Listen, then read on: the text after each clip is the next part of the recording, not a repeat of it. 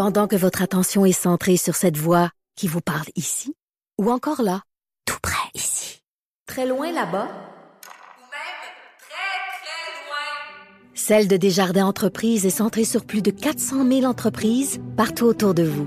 Depuis plus de 120 ans, nos équipes dédiées accompagnent les entrepreneurs d'ici à chaque étape pour qu'ils puissent rester centrés sur ce qui compte, la croissance de leur entreprise.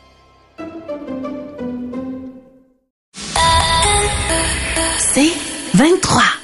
Patrick Lagacé en accéléré. Les meilleurs moments du Québec maintenant en moins de 60 minutes. Le ministre des Finances, Éric Girard, a présenté sa mise à jour économique euh, euh, ce matin. Luc Godbout est euh, chercheur à la chaire de recherche en fiscalité et en finances publiques de l'Université de Sherbrooke. On va décrypter tout ça avec lui. Professeur Godbout, bonjour. Bonjour, Monsieur Lagacé. D'abord, peut-être nous rappeler c'est quoi la différence entre une mise à jour et un budget? Bon, euh, le budget, c'est l'acte euh, important du gouvernement de présenter qu'est-ce qu'on entend faire comme dépenses et comment on va collecter nos revenus. On fait ça une fois par année. C'est voté par euh, l'Assemblée nationale, alors que la mise à jour, c'est une nouvelle tradition qui revient, qui date peut-être d'une vingtaine, vingt-cinq années, où le ministre des Finances dit, je vais faire le point sur les chiffres que je vous avais dit il y a six mois pour que si ça l'a changé, que je puisse faire des ajustements et que vous tombez pas votre, chaise quand on va présenter le budget un an plus tard en disant que les chiffres ne sont pas au rendez-vous, notamment des déficits plus élevés que prévu. Les mises à jour, ils servent, ils servent à corriger donc le tir. OK. Est-ce qu'il y avait des surprises pour vous là-dedans aujourd'hui? Ben, il y a des surprises sous l'angle économique. Ça va moins bien que le ministre le pensait six mois plus tôt. Donc, grosso modo, pour l'année 2024-25, il coupe sa, perspective de croissance économique en deux. Il pensait avoir 1,4% de croissance économique. On tombe à 0,7 pour l'année 2024. Donc, c'est des changements. Habituellement, quand l'économie ralentit, ça se, ça se répercute beaucoup sur le marché de l'emploi. Avant ça, on disait que le hmm. taux de chômage augmente. Mais là, notre taux de chômage, dans un contexte de pénurie de main-d'œuvre, il reste en deçà de 4,5% Donc, c'est le paradoxe de l'économie québécoise. Elle ralentit, mais il n'y a pas de chômage qui s'ajoute euh, dans l'économie. OK. Dans ce que M. Girard a annoncé, là, comment ça va toucher le quotidien des gens, vous pensez?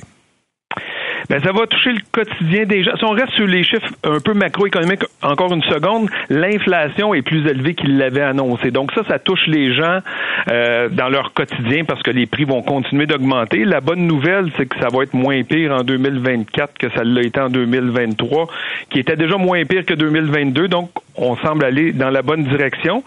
Et pour protéger les gens contre la hausse justement du coût de la vie, il y a dans notre système fiscal, mais c'est pas c'est pas comme ça partout dans le monde, mais nous on l'a, c'est notre régime tient compte de l'inflation. Donc à chaque année, il s'ajuste pour dire je regarde les 12 derniers mois derrière moi, il y a eu de l'inflation, je vais donc ajuster les paramètres.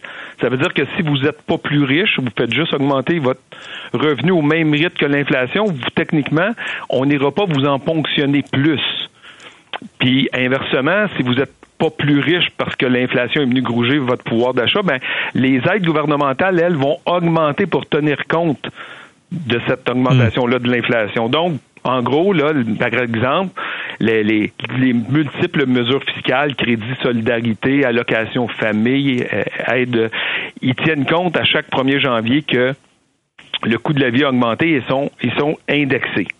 L'aide sociale aussi l'est, par exemple. donc, c'est important, ce mécanisme d'indexation-là. OK, parfait. Parlons maintenant du, budget du Québec. On sait qu'on est euh, déficitaire. Je pense que le ministre a l'ambition d'équilibrer les choses en 2027-28. Est-ce que euh, il y a du changement sur ce front-là dans l'annonce d'aujourd'hui?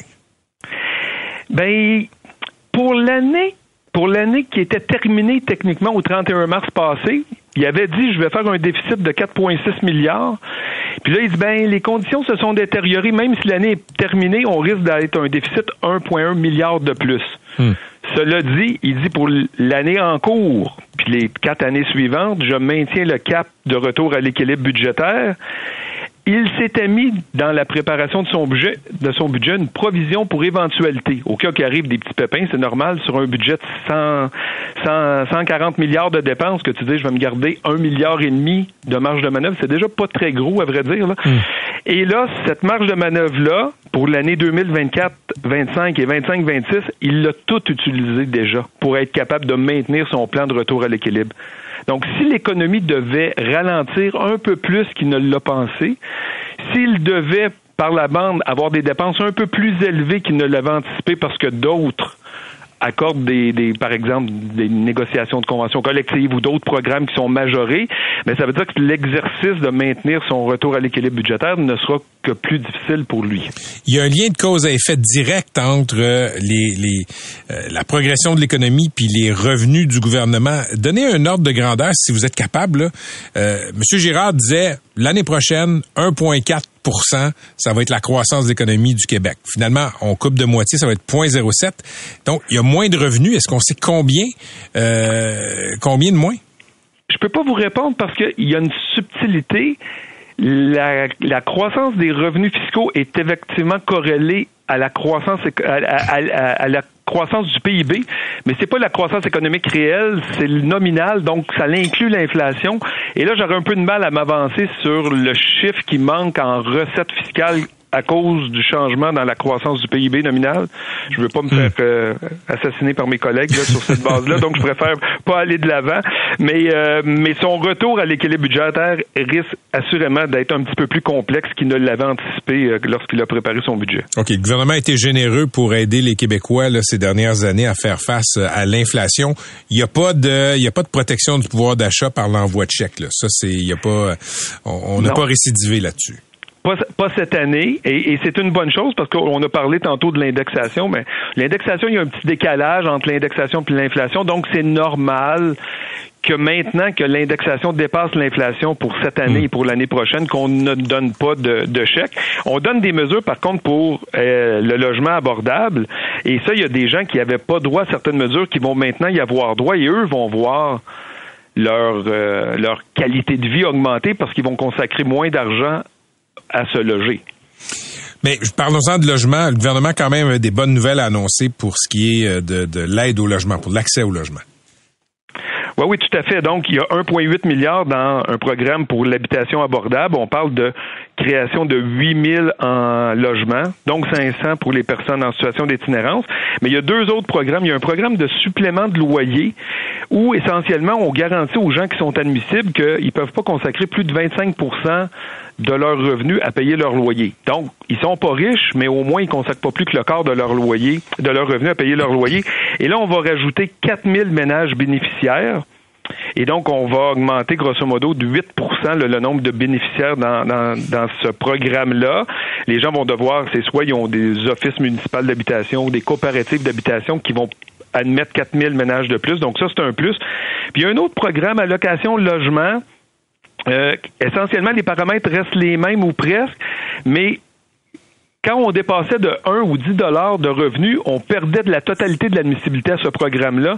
Ils ont fait comme une, une sortie un peu moins expéditive que ça. Donc, ils, rajoutent quelques milliers de dollars avant qu'on perde complètement l'aide. Ça, ça va rajouter 21% de nouveaux bénéficiaires à ce programme-là euh, pour l'année 20 3,24 et ça, c'est significatif aussi. Encore une fois, les gens vont avoir une réduction du poids de leur logement dans leur, dans leur budget. OK, on sait qu'une des obsessions de François Legault euh, depuis des années, c'est combler l'écart de richesse avec l'Ontario. Euh, est-ce que est-ce que c'est toujours pertinent? Est-ce que euh, c'est toujours réaliste de penser qu'on peut arriver à ça? Ben, c'est un objectif qui est noble, tu sais, s'affranchir de la péréquation, avoir des, des un PIB plus élevé, ça veut aussi dire, là, parce puis Pierre Fortin, l'économiste de l'UCAM, qui m'a aussi enseigné. Donc, qui est toujours que, ben, si on avait un, PIB plus élevé, ben, ça se répercute là, dans les salaires également. Là. Donc, si on avait un niveau de vie, un PIB par habitant 10% plus élevé, les gens auraient aussi éventuellement des salaires 10% plus élevés. Donc, encore une fois, dans un contexte de renouvellement de convention collective, il faut comprendre que si on se retrouvait en 2022 puis qu'on était aussi riche que l'Ontario, ben les gens seraient mieux payés au Québec en moyenne. Là, je dis pas euh, hmm. individuellement. c'est ça qui rend l'objectif noble. Est-ce que dans un contexte de rareté de main d'œuvre, de difficulté de recrutement, on est capable de atteindre la cible d'ici 2036 de ne plus avoir d'écart de richesse avec l'Ontario? Ça, c'est c'est plus euh, c'est c'est plus sinueux comme chemin pour y arriver. Le ministre met beaucoup d'énergie à vouloir inciter les entreprises à investir. Ça semble être la voie pour y arriver. Mais est-ce qu'on y arrivera? Seul l'avenir nous dira si en 2036 on a réussi, réussi cet exploit-là. Professeur Godbout, merci d'avoir été avec nous. Il n'y a pas de quoi, au revoir. À la prochaine. C'est Luc Godbout qui est chercheur à la chaire de recherche en fiscalité et en finances publiques de l'Université de Sherbrooke. Pendant que votre attention est centrée sur cette voix qui vous parle ici, ou encore là, tout près ici, très loin là-bas, Ou même très, très loin. Celle de Desjardins Entreprises est centrée sur plus de 400 000 entreprises partout autour de vous. Depuis plus de 120 ans, nos équipes dédiées accompagnent les entrepreneurs d'ici à chaque étape pour qu'ils puissent rester centrés sur ce qui compte, la croissance de leur entreprise.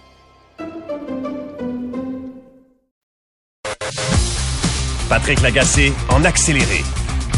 Les délais de traitement pour les demandes de parrainage, ce qu'on appelle la réunification familiale en immigration, ça explose au Québec. Et aujourd'hui, dans la presse, on apprenait que les délais au Québec sont deux fois plus élevés que dans le reste du pays. Et je me suis souvenu euh, d'un cri du cœur que j'avais vu il y a quelques semaines. C'est une femme qui avait été invitée à l'Assemblée nationale par Québec solidaire et elle avait expliqué sa réalité. Elle avait expliqué que son mari et que sa fille euh, ne pouvaient pas venir au Québec. Ça faisait une éternité qu'elle était ici, qu'elle ne les avait pas vus et c'était franchement bouleversant. On l'a retracé aujourd'hui. Il s'agit de Taline Némé. Elle est infirmière. Elle vient tout juste de finir de travailler et elle est au euh, bout du fil. Madame Némé, bonjour. Oui, bonjour. Madame Némé, merci d'être avec nous. Il y a quelques semaines, je vous le dis, euh, j'avais vu votre euh, votre cri du cœur. C'était absolument bouleversant.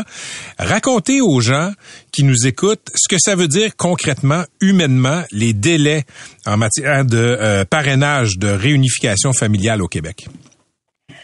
Bon, euh, moi, quand je commençais à faire euh, le parrainage pour mon mari et ma fille, donc euh, c'était habituellement, c'était 14 mois. OK, pour Québec, 14 mois. Pour les autres provinces, c'était 13 mois. OK, on dit que ça passe une année. Mais au fur et à mesure, les délais, ça a été augmenté du 14 à 24 et récemment, c'est 27 mois. 27 mois, c'est d'être euh, loin de ta famille. C'est c'est quelque chose que ça te tue. Ça te tue petit à petit. Euh, heureusement, juste pour vous dire, parce que vous, vous, vous venez de m'appeler, ça fait une semaine que mon mari et ma fille, ils ont venu du Liban. Ils sont Ils arrivés. du Liban, oui, ils ont arrivé. Ils ont arrivé en visa touristique, malgré que c'était pour quatre fois, ils ont été refusés parce qu'ils ont des liens forts au Canada. Ils ne, ils ne, de- ne doivent pas venir au Canada parce qu'ils vont venir et rester. Donc, euh, vu la pression qui a été faite récemment, donc euh, une, mon avocate a, a envoyé une, une lettre de reconsidération à Beirut Immigration Mhm. que comment vous refusez une fille de 6 ans d'aller voir sa mère. Et ensuite, ils ont repris leur visa touristique. Mais juste pour vous dire que, OK, pour moi, c'était c'était quelque chose de très très bon que ça a été fait de cette façon. Mais est-ce que vous pouvez imaginer que il y a des centaines, des milliers de personnes qu'ils attendent juste pour revoir leur famille? Parce que le visa touristique, ce n'est pas garanti du tout. C'était une chance. C'est une loterie. C'est ce qu'on dit, c'est une loterie pour nous.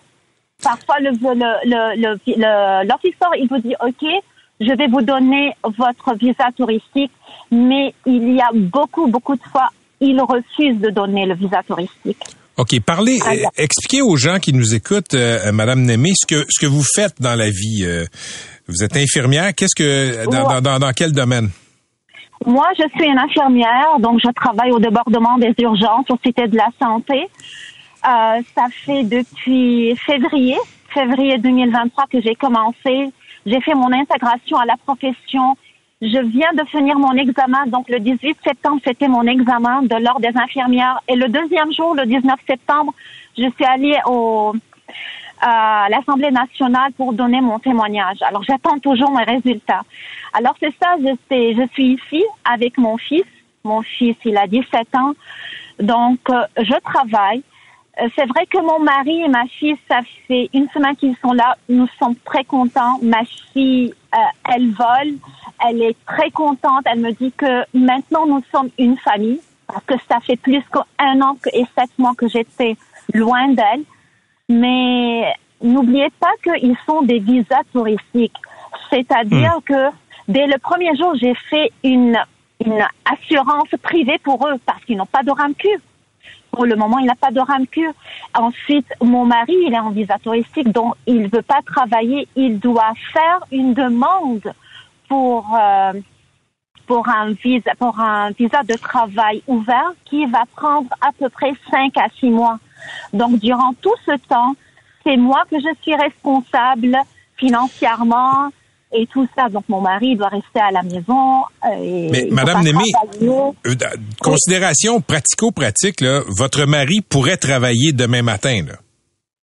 Euh, non, parce qu'il est parce qu'il a un visa. Non, non, non, non, non, c'est, non, c'est, c'est pas ce que je veux dire, Madame Némé. Ce que je veux dire, c'est, disons qu'il n'y avait pas ces considérations de visa, il pourrait, il pourrait intégrer la force de travail au Québec, là. Oui, c'est ça, c'est ça, parce que tout d'abord, euh, tout d'abord, ils parlent français. Tout d'abord, nous sommes jeunes, ils peuvent travailler. Donc, ils travaillent dans la restauration au Liban. Ensuite, ils, tra- ils travaillent dans le main d'œuvre. Il travaille dans le main d'œuvre avec son père euh, durant ces années. Donc, il me dit que dès aujourd'hui, je peux, je peux travailler, mais vu que ça, c'est la, c'est ça la condition. Il doit attendre cinq à six mois pour prendre son, Oui. son visa de travail. Alors, Quand, euh, quand vous essayez d'avoir des réponses là à l'immigration, est-ce que vous êtes capable d'en avoir? Euh, maintenant ou bien euh, c'est c'est- c'est le problème que à chaque fois par exemple pour moi dans mon cas au début quand j'ai quand j'ai présenté mon, mon mon dossier pour le parrainage c'était en décembre 2022 et durant tout ce temps mon ma demande et il n'était nulle part. Je n'avais pas de numéro de dossier. Euh, aucun officier a été désigné à mon à mon dossier alors, à chaque fois que je leur contactais, mais où est mon dossier? Pourquoi je n'ai pas un numéro de dossier? Ah, on ne sait pas, on ne sait pas. Ensuite, mon dossier a été envoyé par un problème technique. Au lieu d'être envoyé pour un, pour un parrainage externe, ça a été envoyé au, au bureau de parrainage interne. Donc, ensuite, il a eu un retard pour mon dossier. C'est juste récemment, en, en juin 2023, je viens de recevoir depuis dix jours que mon dossier, j'ai eu un numéro de dossier, c'est-à-dire après dix mois, après onze mois. C'est épouvantable. Ben, bonne chance avec la réunification officielle, Madame. Némé. Merci beaucoup. Ouais. Merci à vous. Bonne journée. Je me tourne maintenant vers Benjamin Bruno. Il est avocat en droit de l'immigration. Il n'est pas l'avocat de euh, Madame Némé, mais quand même, on va faire le point. On va avoir une autre perspective là-dessus. Maître Bruno, bonjour. Bonjour. Écoutez, euh, vous venez d'entendre euh, euh, Madame Némé raconter là, son, son chemin de croix euh, en matière de réunification familiale. Expliquez aux gens qui nous écoutent la particularité là, euh, de ce qu'on appelle le parrainage dans les quotas d'immigration. Mais euh, alors, il faut savoir qu'il y a une situation particulière au Québec euh, du fait de l'accord Canada-Québec sur l'immigration qui date de 91, euh, enfin pour sa dernière version majeure. Puis dans cet accord, le Canada euh, accorde au Québec le pouvoir de sélectionner les immigrants dits économiques, donc les gens qui sont sélectionnés pour leur contribution au marché du travail. Et en l'échange de quoi le Québec euh, devait s'engager à euh, prendre une part d'immigrants dans le total des immigrants du Canada qui soit proportionnel à son poids démographique. Hmm. Euh, puis l'accord permettait, enfin, est, est supposé toujours permettre au Québec, en fait, de, le but est d'éviter que le Québec perde son, son, son poids démographique au sein du Canada. Et l'accord permettait même au Québec d'aller 5% au-delà euh, pour que le Québec, s'il souhaitait faire un rattrapage démographique, puisse prendre plus d'immigrants que son poids démographique. Avec les années, il y a eu un glissement euh, sémantique sur. euh, dans- l'accord, on parle de niveau d'immigration, puis d'objectifs. C'est devenu des cibles, puis des seuils. Puis aujourd'hui, quand on parle de, de- des seuils d'immigration, on parle de quotas maximaux. Alors que ce que dit la loi de l'accord Canada-Québec, c'est que c'est un seuil minimal que doit prendre le Québec. euh, le, le, là où ça affecte particulièrement les gens dans les processus de, de regroupement familial et de parrainage, c'est que euh, ils sont un peu entre deux catégories. Euh, dans, dans- le système d'immigration, il, il- il est un peu, euh, euh, il danse sur deux grandes jambes. Il y a le système d'accueil des, des réfugiés qui cherchent à être protégés de dangers à l'étranger, et l'immigration économique, qui sont des immigrants, on va dire, pour simplifier, qui sont considérés désirables parce qu'ils contribueraient, Hmm. euh, ils sont sélectionnés pour leur contribution au marché du travail. Et le regroupement familial là-dedans est un peu euh, oublié entre les deux, euh, dans le sens où quand le Québec se fixe des objectifs d'immigration annuels en disant on va sélectionner 50 000 ou 60 000 immigrants par année, euh, le, le- le gouvernement veut englober toutes les catégories d'immigration sans euh, prendre en compte que les personnes qui épousent des étrangers ou qui ont des Ouais, on peut pas, on peut pas vraiment, on peut pas vraiment, disons, prédire combien de Québécois vont vouloir euh, se marier et se réunifier. Merci d'avoir été Non, avec nous, Monsieur Bruno. Patrick Lagacé en accéléré. Le ministre des Finances, Éric Girard, a fait sa mise à jour économique euh, aujourd'hui. Et on sait qu'il y avait des négociations entre Québec et euh, les maires et mairesses au Québec, particulièrement dans la grande région de Montréal. Il y a un déficit structurel qui touche le transport en commun. Et euh, ça a été un bras de fer, ces négociations-là. Euh, je me souviens là, de Mme Plante qui a dit il y a quelques jours, écoutez, si on n'a pas ce qu'on demande, si Québec améliore pas son offre, ben, le métro pourrait devoir fermer à 23 heures et euh, rouvrir la fin de semaine, repartir ses activités à 9 heures le matin, ce qui est très tard, euh, ce qui est, disons-le, là, euh, assez problématique pour des milliers de Montréalais euh, qui se buteraient à des portes closes. C'est un exemple de ce bras de fer. Et aujourd'hui, Québec a annoncé son offre finale. 265 millions, c'est loin du compte. On parle de tout ça avec Nicolas Dufour. Il est le maire de Repentigny. Monsieur Dufour, bonjour. Bonjour, M. Lagacé. Combien vous demandiez dans, vos euh, dans vos rêves les plus fous, les maires et mairesses de la région de Montréal, combien Québec allait vous donner? Ben, au total, c'était une aide euh, de là, 346 millions là, qui était demandée, ce qui correspondait, selon nos calculs, on pourra en reparler, là, mais à 75% du déficit résiduel.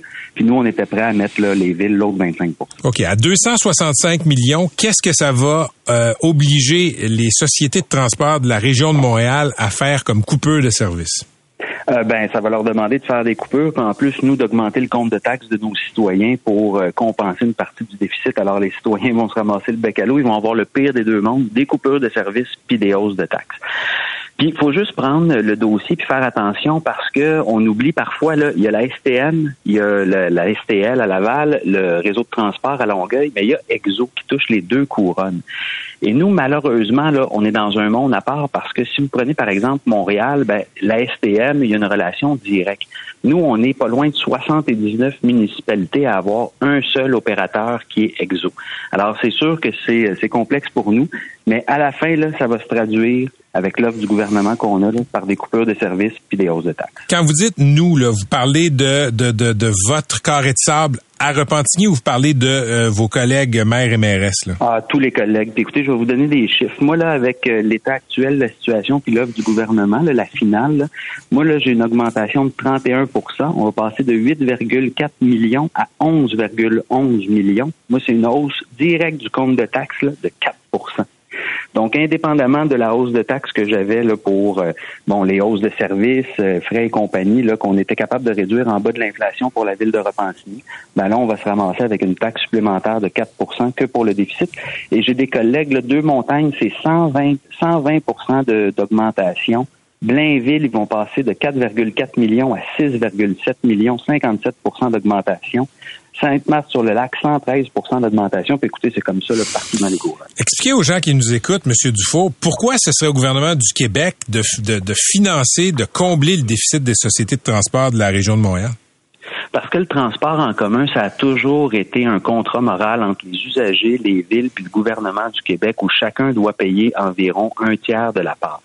Et là, depuis quelques années, on est en déficit, puis c'est conjoncturel. là. On a problème, ben, premièrement euh, eu la pandémie, ce qui a diminué le nombre d'usagers. Donc, les usagers n'ont pas été en mesure de contribuer à l'équivalent du tiers. Puis ça, c'est comprenable. Et c'est là que les villes et le gouvernement du Québec, les deux dernières années, ont pris sur eux de dire, ben, épongeons une partie des déficits plutôt que de refiler 100% euh, de la facture aux usagers. Les usagers ont eu, pareil, des augmentations là, pour en combler une partie, mais c'était acquis là, que les villes et le gouvernement prendraient cette portion-là. Là, malheureusement, avec l'offre qu'on a, le gouvernement, ce qu'il fait, c'est qu'il se retire graduellement du financement du transport en commun, puis il nous relance la balle en disant Ah, ben c'est euh, de juridiction des villes, c'est à vous autres à le gérer, mais je m'excuse. le transport collectif, il faut que ce soit une ambition nationale, puis il faut qu'il y ait un partage qui est équivalent entre le gouvernement du Québec et les municipalités. Vous répondez quoi aux gens qui disent oui, mais dans les sociétés de transport, il y a beaucoup de gras, les salaires sont élevés, peut-être même trop élevés? Ben, ça, là, chez nous, à Exo, c'est très dur de venir nous expliquer ça parce que je vais vous donner un, exemple qui est frappant. Là. Quand on a euh, une unité de calcul, c'est le coût par usager par kilomètre. Puis chez nous, là, avec Exo, là, ça représente 6,13 dollars. Et quand on tombe dans certaines autres sociétés de financement, on peut tomber, euh, certaines autres sociétés de transport, on peut tomber à du 11 dollars puis 16 dollars. Donc, est-ce qu'il y a des vérifications à faire puis de l'optimisation à faire au sein d'Exo? Écoutez, on est ouvert. La ministre a proposé de faire des, euh, des, évaluations, là, des audits de chacune des sociétés. Moi, j'ai aucun problème, puis je suis pas gêné du tout qu'on vienne voir comment travaille Exo parce qu'ils font un travail euh, au niveau des finances très serré, puis ils font attention à leurs dépenses. Alors, moi, je vois pas tellement de gras qu'on peut aller couper présentement euh, à Exo. S'il y a du gras à couper, là, c'est triste, là, ça va être des services qu'on va couper aux gens. OK, je, on va remonter dans le passé un peu, euh, Monsieur Dufour. Vous êtes maire de Repentigny, mais vous avez été député du Bloc québécois euh, de 2008 à 2011. OK, et là, je regarde la dynamique entre les villes du Québec et le gouvernement du Québec. Euh, les villes passent le chapeau, disent, écoutez, euh, donnez-nous plus d'argent, etc. J'ai l'impression que le terme déficit euh, fiscal, déséquilibre fiscal est à veille d'être mentionné. Oui. Non, mais, mais vous voyez où je veux en venir. J'ai l'impression, j'ai l'impression que la dynamique entre le Québec et le fédéral, la dynamique historique où le Québec dit donnez-nous plus d'argent pour la santé, Ottawa dit non, c'est à prendre ou à laisser. C'est ce que les villes vivent avec le gouvernement du Québec. Est-ce que François Legault fait aux villes ce que Justin Trudeau fait au Québec. On n'aurait pas pu dire mieux, puis c'est tellement vrai, Monsieur Lagacé, puis c'est une réflexion qu'on a de plus en plus dans le milieu municipal, puis moi je me gêne plus pour dire qu'effectivement il commence à avoir un déséquilibre, parce que là on parle de transport en commun qu'on nous refile dans notre cours en disant ah, c'est de votre juridiction. C'est le gouvernement du Québec qui crée la RTM, c'est eux autres qui créent EXO, mais après ça, ils viennent nous dire c'est vous autres à gérer, puis c'est votre euh, votre bébelle, votre patente. Mais ça, c'est un exemple avec le transport en commun. Mais dans plein d'autres exemples, l'immigration, de plus en plus, c'est les municipalités qui intègrent les gens dans le day-to-day au niveau de l'immigration. Quand on parle de santé, euh, santé, euh, les services de santé mentale, ben présentement, c'est nos policiers qui font des interventions c'est plus le système de santé. Donc, il y a une multitude de dossiers où présentement le gouvernement du Québec refile euh, le mandat avec euh, aux villes, mais malheureusement ne refile pas l'argent qui va avec pour réussir à répondre à ces besoins-là puis ces mmh. obligations-là. Alors, on se ramasse effectivement dans le début d'un déséquilibre fiscal entre le gouvernement du Québec et les villes. Mais si on est parfaitement lucide, Monsieur le maire, là, il n'y a pas un gros prix politique à payer pour le gouvernement du Québec de pas renflouer euh, le transport en commun de la région de Montréal. Ben, moi, je pense pas. La majorité des ah euh, ministres du gouvernement du Québec, dont le premier ministre est dans ma circonscription, il va devoir aller expliquer à mes électeurs qui sont les siens pourquoi on réduit le service, pourquoi on coupe des lignes d'autobus. Puis, tu sais, je vous entendais parler, euh, on est bien sûr là, dans les, les syndiqués sont dans les négociations avec le gouvernement du Québec là, pour euh, les leurs salaires, mais comment on va être capable d'aller expliquer à une infirmière qui travaille à l'hôpital Rosemont, mais qui vient à Repentigny, que le métro vient de fermer à 11 heures, puis qu'il n'y a plus de ligne d'autobus pour partir de Montréal, de Beaugrand pour venir jusqu'à Repentigny. Ça, il euh, va falloir à un moment donné que les députés de la CAQ aillent l'expliquer à la population. On dessert la même, même population. Donc, euh, hmm. je ne ferai pas ce calcul-là, mais au contraire, je pense qu'ils doivent être sensibilisés, puis ils doivent comprendre l'importance qu'il y a d'investir dans le transport en commun, parce que c'est la population des couronnes qui, qui aimerait embarquer dans l'autobus, qui aimerait embarquer dans un transport en commun structurant, mais qui présentement n'a pas d'offre sur notre territoire. Bon, ben écoutez, l'avenir va dire si M. Legault paiera un prix politique euh, pour tout ça. Merci d'avoir été avec nous, euh, Nicolas Dufour. Merci, c'est apprécié. Bonne Monsieur, Monsieur Dufour est maire de Repentigny. Pendant que votre attention est centrée sur cette voix qui vous parle ici, ou encore là, tout près ici, très loin là-bas, Celle de Desjardins Entreprises est centrée sur plus de 400 000 entreprises partout autour de vous. Depuis plus de 120 ans, nos équipes dédiées accompagnent les entrepreneurs d'ici à chaque étape pour qu'ils puissent rester centrés sur ce qui compte, la croissance de leur entreprise.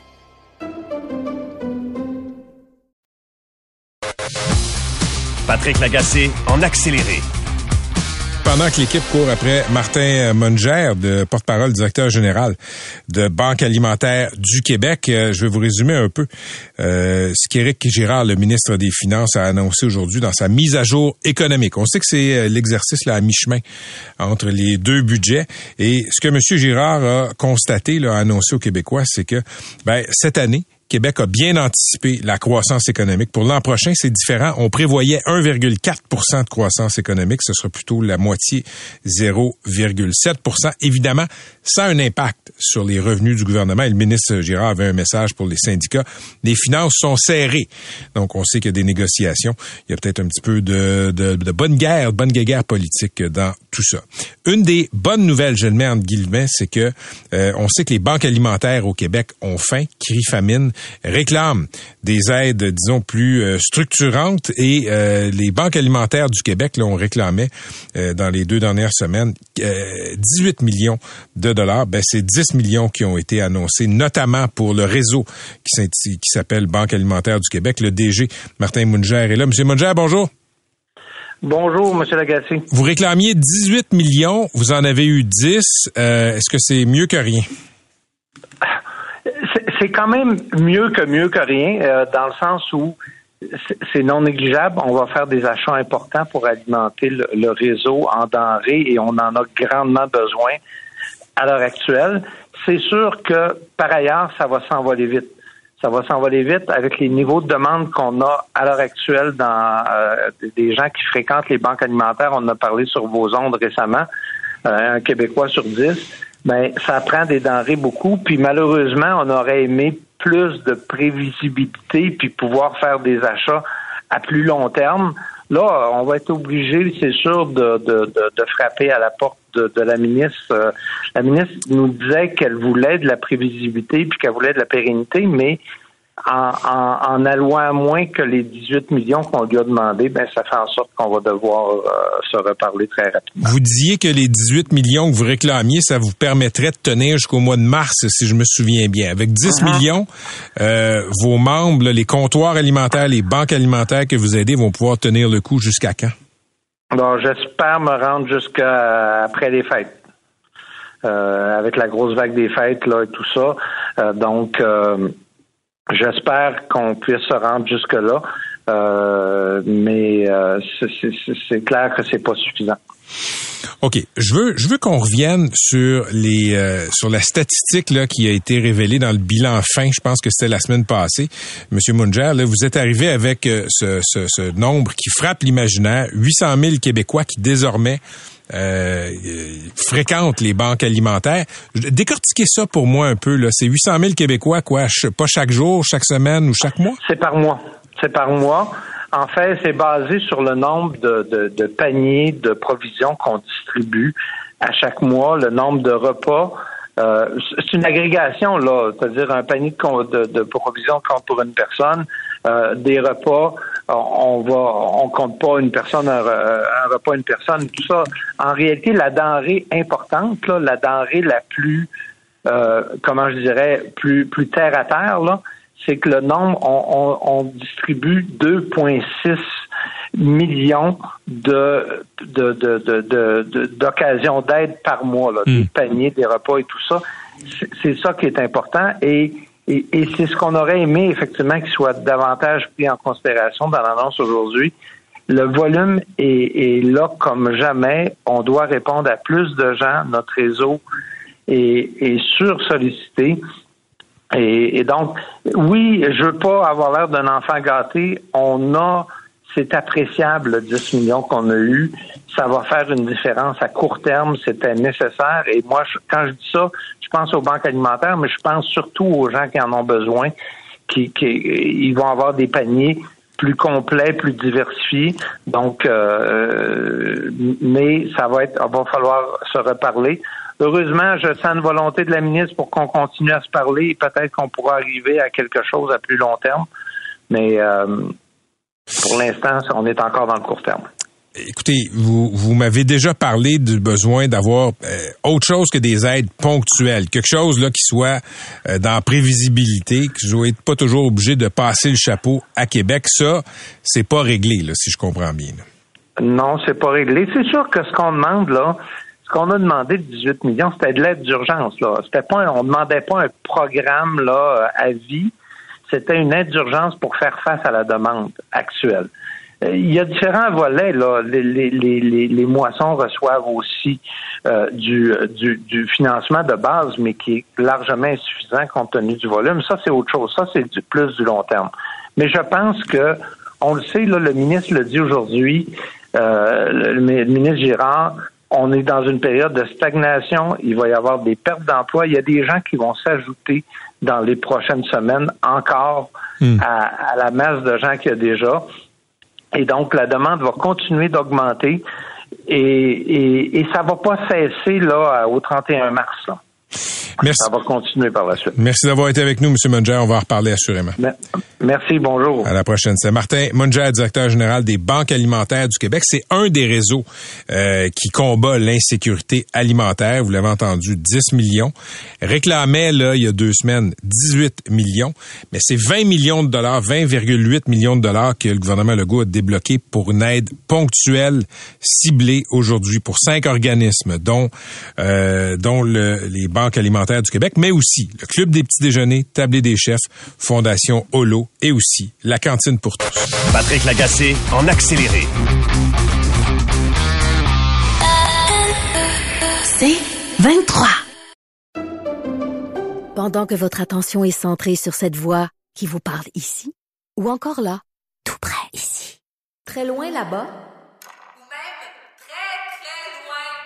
Celle de Desjardins Entreprises est centrée sur plus de 400 000 entreprises partout autour de vous. Depuis plus de 120 ans, nos équipes dédiées accompagnent les entrepreneurs d'ici à chaque étape pour qu'ils puissent rester centrés sur ce qui compte, la croissance de leur entreprise.